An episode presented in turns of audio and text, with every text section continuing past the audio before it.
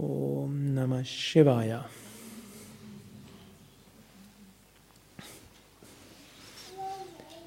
Im Yoga sprechen wir immer wieder von Chakras. Chakras, Energiezentren. Und Chakras ist eines der komplexesten Themen überhaupt, denn Chakras haben Bedeutung auf so vielen verschiedenen Ebenen. Und insgesamt gibt es auch sehr viele Chakras, tausende von Chakras. Wir sprechen von sieben Hauptchakras, welche sieben Ebenen der Existenz entsprechen. Wir können auch sagen, sieben Wirkungsebenen, wie Yoga wirkt. Hm? Yoga, egal welcher Aspekt vom Yoga, ob Asana, Pranayama, Meditation, Tiefenentspannung, Mantra singen, wirken zunächst mal auf der Muladhara Chakra Ebene im Sinne auf der physischen Ebene. Hm, Yoga macht gesünder, Yoga macht den Körper stärker, flexibler, verbessert unsere Koordination, Kondition und hilft auch, länger jung zu bleiben, hilft, hm, geschmeidig zu sein, flexibel zu sein und so weiter. Physische Ebene. Svadhisthana Chakra entspricht einer zweiten Ebene, wo Yoga wirkt. Zweite Ebene, die Ebene des Pranas, der Lebensenergie. In gewisser Weise sind die Chakras ja an der Pranamaya Kosha, also auf der Ebene des Pranas. Aber Yoga wirkt eben auf der Energieebene. Und es ist immer die Frage, wie definiert man Pranas? Schwierig zu beschreiben. Wir können es spüren. Wer regelmäßig Yoga übt, spürt irgendwo die Prana-Ausstrahlung. Prana können wir auch ausstrahlen lassen auf andere. Prana können wir empfangen. Prana können wir weitergeben. Wir können bewusster umgehen mit Prana. Und Yoga hilft zum einen, dass wir feinfühliger werden, dass wir diese ganze Welt des Prana irgendwo spüren, hilft uns, dass wir unsere Lebensenergien aufladen können und hilft natürlich auch, dass wir sie ausstrahlen können. In gewisser Weise ist auch Ausstrahlung von Prana das, was das Leben auch besonders schön macht. Wenn wir irgendwo uns voller Energie fühlen und spüren, da strömt was durch uns durch, das ist was Schönes und mit einem Menschen sprechen und dort nicht nur Worte austauschen, sondern irgendwo so eine Energieverbindung ist, dann ist das auch etwas Schönes.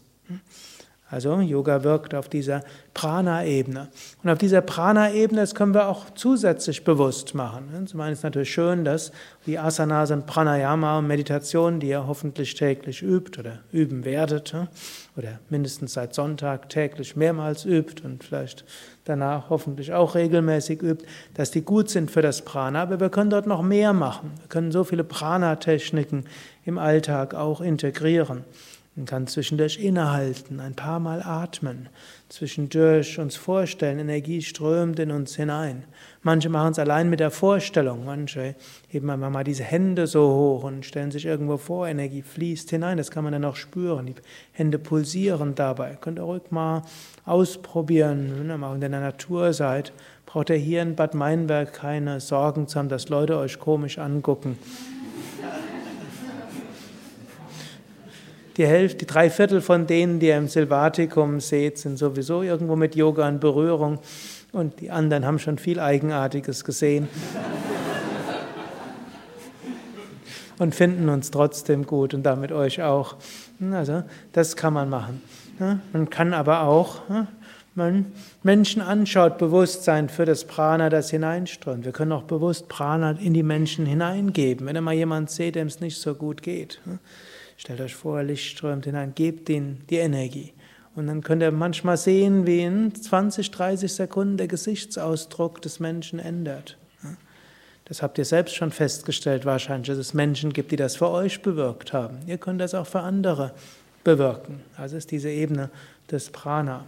Gut, Chakras wirken auch auf der emotionalen Ebene, wirken auch Emotionen sind Manipura und Anahata helfen, dass die Emotionen sich harmonisieren, dass wir eine emotionale Kraft auch haben, dass wir auch emotionale Verletzungen heilen können. Gut, manchmal wird man sich dieser Verletzungen erstmal mehr bewusst, was manchmal nicht nur angenehm ist, sondern manchmal schmerzhaft sein kann, aber es ist etwas, was dann heilt. Prana kann eben auch ausstrahlen auf der Sonnengeflechtsebene und damit ist es auch so eine Ruhe, ein Selbstbewusstsein, ein Mut, ein Selbstvertrauen, all das gehört dorthin. Gut, Prana kann dann noch in die höheren Energiezentren gehen. Ja, Wäre noch ein langes Thema, aber es soll ja heute Abend nur ein Kurzvortrag sein. In jedem Fall, Prana wirkt auch auf unser Herz. Und natürlich Herzchakra ist das Chakra der Liebe und der Freude. Und das kann unsere Grundstimmung sein im Leben. Das kann sie wirklich werden. Gut, für viele mag es jetzt schon sein und für andere kann es werden. Das heißt, solange Dinge nicht schief gehen, können wir Freude und Liebe spüren. Und selbst wenn mal Dinge nicht so schön sind, wissen wir trotzdem, tief im Inneren ist weiter Freude und Liebe.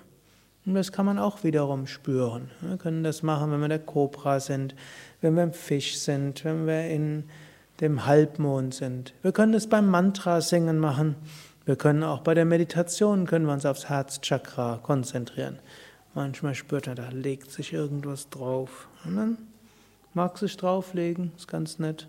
Tief, dann gehen wir entweder ganz tief rein, da kann ruhig was drauflegen, wir gehen rein und spüren die Freude oder wir atmen hinein und lösen es auf und spüren uns wieder weit. Vishuddha-Ebene, Ebene der Verbundenheit mit allen Wesen, Ajna Chakra, Ebene der Intuition und der Erkenntnis. Wenn wir regelmäßig Yoga üben, dann wächst auch unsere Intuition. Und es gibt verschiedene Formen von Intuition, niedere Intuition, höhere Intuition, logischerweise gibt es auch eine mittlere Intuition. Es, wir sollten nicht jeder Intuition gleich trauen, denn manchmal weiß man nicht, ist es nur irgendein Gedanke, der kommt. Nehmen wir vielleicht irgendeinen Gedanke von jemand anders wahr und interpretieren den als Intuition oder irgendeine Erinnerung.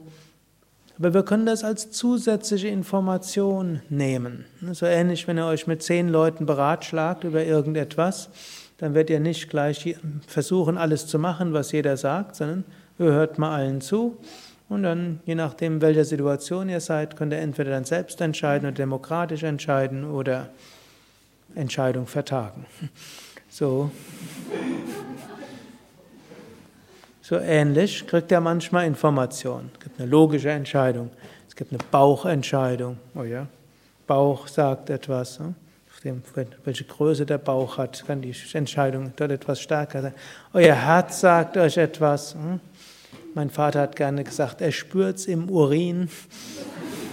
Scheint so, als ein Svadhisthana Chakra bei ihm die Intuition besonders gestärkt hat. Das war wirklich so ein geflügelter Ausdruck.